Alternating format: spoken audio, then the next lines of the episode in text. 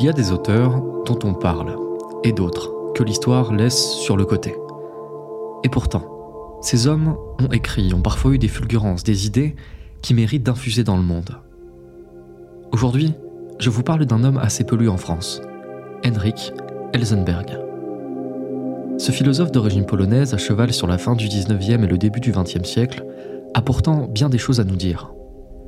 Véritable aristocrate, adepte d'un stoïcisme poétique, passionné par la culture antique, refusant tout relativisme mais aussi toute pensée du déclin, Elzenberg est un inclassable, un homme en marge de son époque. Avant de rentrer dans le vif du sujet, si mon contenu vous plaît, n'hésitez pas à vous abonner et à partager cette chaîne, que ce soit sur YouTube ou sur Spotify. C'est grâce à vos commentaires toujours très justes et à vos partages que ce projet grandit. En me baladant dans les rayons bondés d'une librairie de centre-ville, je suis tombé un peu par hasard sur la traduction du journal de notes personnelles d'Elzenberg, rédigé entre 1907 et 1963. Intitulé Le souci d'exister, j'ai trouvé une véritable cacophonie de réflexions philosophiques, de remarques sur l'existence, sur le beau, sur l'homme et sur la vie quotidienne. J'en ai tiré pour vous quatre grandes idées, assez diverses, mais qui m'ont toutes semblé extrêmement actuelles et subversives, quatre lanternes qui j'espère vous éclaireront autant qu'elles m'ont éclairé. Bienvenue dans la pensée d'un homme qui a passé sa vie à la recherche du juste, du beau et du fécond. Un homme qui croyait à l'honneur, à la vertu supérieure de l'art et à la nécessaire impétuosité.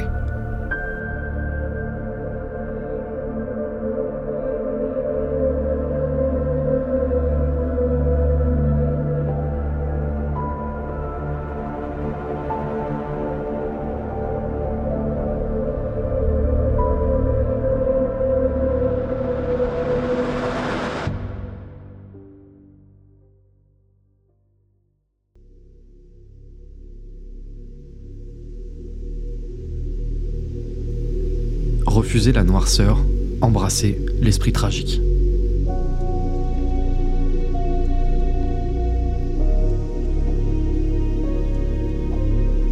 Elzenberg est un aristocrate. Il fustige le relativisme des valeurs, mais contrairement à de nombreux intellectuels de son époque, il met un point d'honneur à toujours refuser le pessimisme, celui qui nous fait parfois penser ou dire ⁇ les choses sont faites, nous courons à notre perte ⁇ Pour lui, ce pessimisme est un arrangement facile avec le monde, une posture de confort qu'il faut absolument refuser.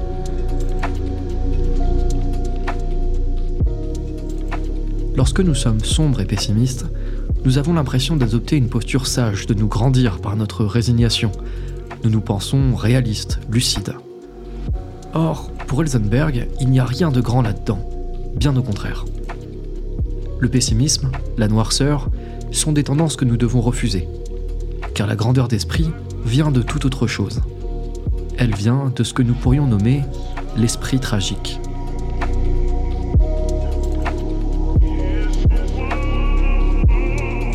Pour résumer, l'idée d'Elzenberg est la suivante. La grandeur vient de l'acceptation de notre petitesse, des limites inhérentes à notre condition, du fait d'accepter le tragique de l'existence. Mais attention, le tragique et le pessimisme n'ont rien à voir et ne doivent surtout pas être confondus.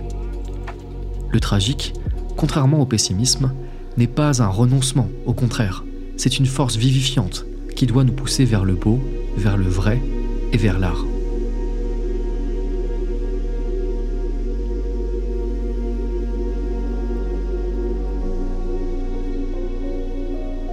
Tomber dans le pessimisme est facile, car il nous aspire. Le pessimisme est donc une défaite accepter le caractère tragique de notre existence est difficile, car cela nécessite de renoncer à toute illusion sur nous-mêmes, sur nos rêves de grandeur, omnipotents, d'accepter notre finitude. Voilà qui est grand, voilà qui nécessite en un mot du courage.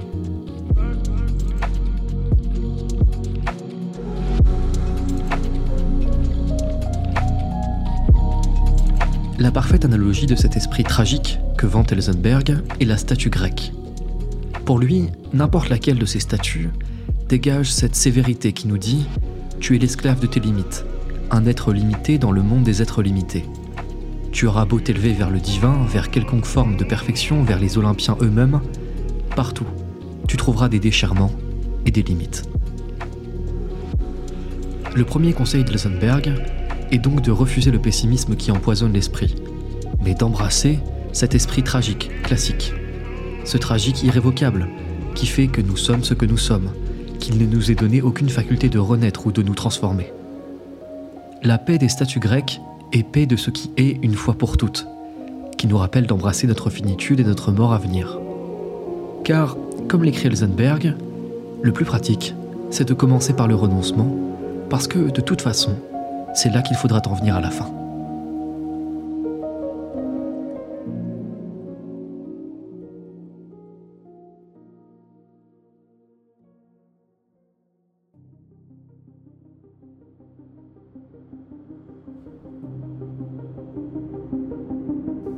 Un livre comme on part en guerre.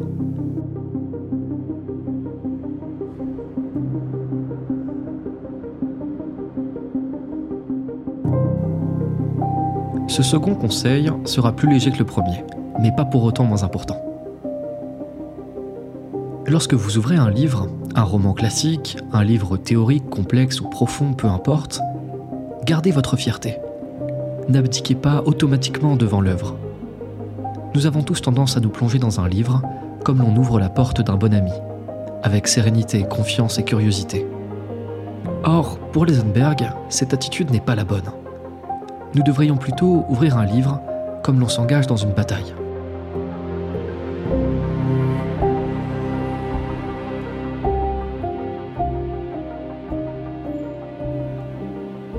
Nous ne devrions pas, par principe, nous soumettre d'entrée de jeu à l'auteur que nous découvrons.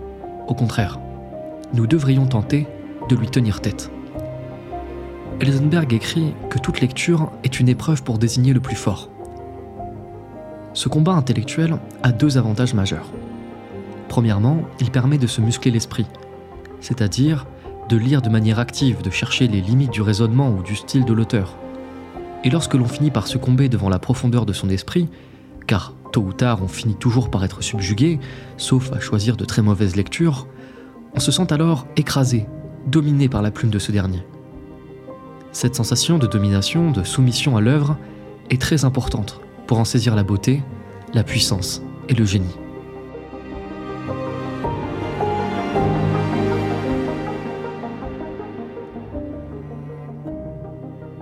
Si l'on choisit de lire de manière docile, sans se confronter à l'auteur, on passe à côté de ces révélations, qui donnent tout son sens à la lecture. Le second conseil d'Elsenberg serait donc de faire de la lecture une lutte, perdue d'avance, mais à laquelle on s'oblige à participer, pour saisir ses propres limites et la grandeur de l'esprit dans lequel nous plongeons.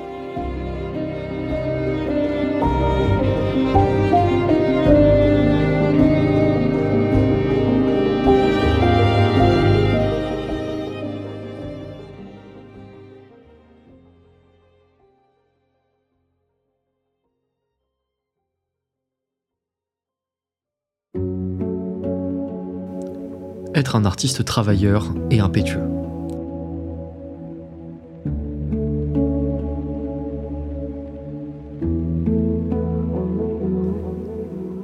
Peut-on être un artiste sérieux?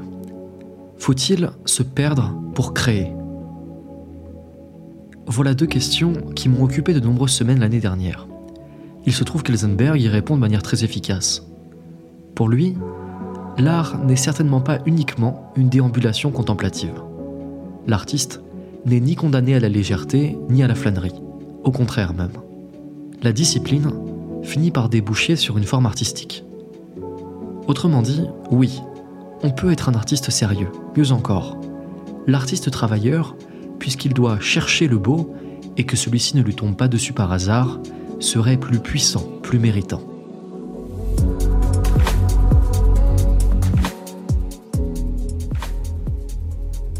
Mais la discipline seule ne suffit pas. Et c'est ici que j'ai trouvé la réponse à ma deuxième question. Il faut, pour créer, une forme d'autodestruction. L'artiste, c'est celui qui célèbre cette force, qui le pousse à toujours côtoyer sa propre explosion. Pour le héros, c'est son héroïsme. Pour l'artiste, c'est son inadaptation à la vie, écrit Rosenberg. L'artiste, c'est donc celui qui laisse vivre en lui cette tendance à l'autodestruction. D'ailleurs, Pour l'auteur, tous les hommes de caractère devraient cultiver cette tendance à l'autodestruction, car il s'agit d'une des vertus les plus importantes.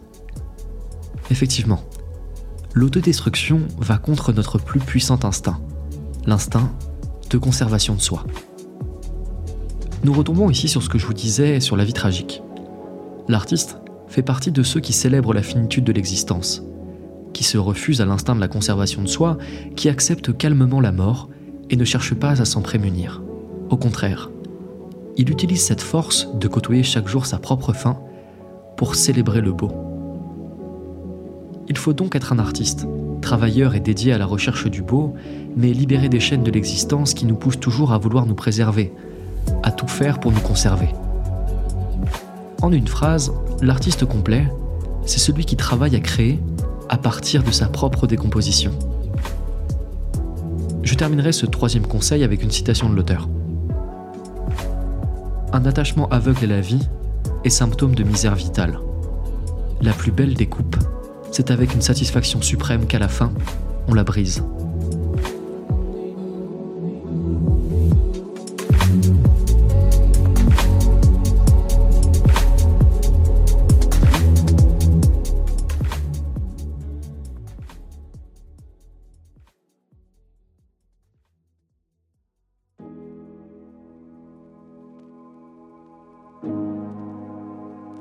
Bâtir des principes éternels et s'y tenir.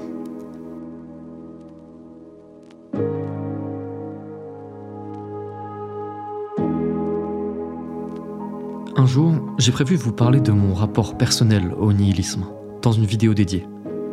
J'aurais beaucoup de choses à vous dire sur cette aventure personnelle entre construction et écroulement, puis reconstruction de principes.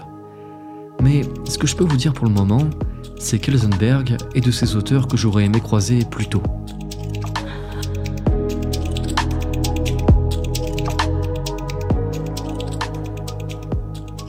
l'homme de lettres polonais propose d'adopter une posture face à l'existence qu'il qualifie d'esprit classique. Et classique, l'homme qui a pour de bon fixé son rapport au monde, qui a su au terme d'une longue introspection distinguer chez lui le mal et le bien, et qui en a tiré des leçons de vie. L'homme classique est un homme qui ne cherche pas à être autre. Il approfondit, il se développe, il s'enrichit bien sûr, mais sur un plan vertical et non horizontal. Il n'est pas un vagabond des valeurs, mais un bâtisseur. Il croit au poids de la réalité et il s'y cantonne. Elsenberg dit de cet homme qu'il juge toujours avec la même âme, quoi qu'il arrive.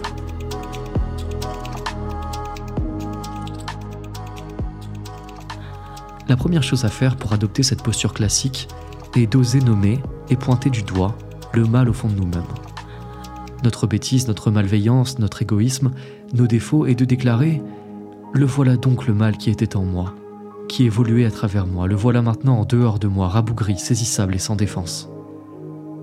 Ainsi, on crée une distance entre le mal et nous-mêmes. On le distingue clairement, on peut dès lors le nommer et surtout le combattre. En sortant de moi-même le mal, je devine donc par voie de conséquence ce qu'est le bien. Cette image de l'homme idéal classique s'incarne notamment pour Elsenberg à travers l'école de philosophie éléatique, fondée par Xénophane à Élée, dont sont issus notamment Parménide et Zénon. Ces éléates pensaient que la vérité était la valeur contraire de l'opinion.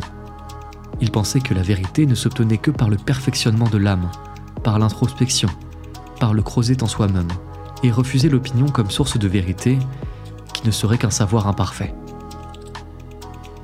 La morale de ce dernier conseil tient en une phrase. Il faut lutter pour atteindre un certain niveau éthique, construire ses propres valeurs éternelles, sans quoi la vie n'est faite que d'actions mécaniques, de réactions et de stimuli. Cet idéal classique, c'est celui de l'homme qui persiste à tenir un cap là où les vents de l'époque font tout pour le faire virer de bord à l'infini. C'est l'homme qui, par son ambition morale et sa recherche du beau, remonte les courants putrides de la bêtise, encore et encore.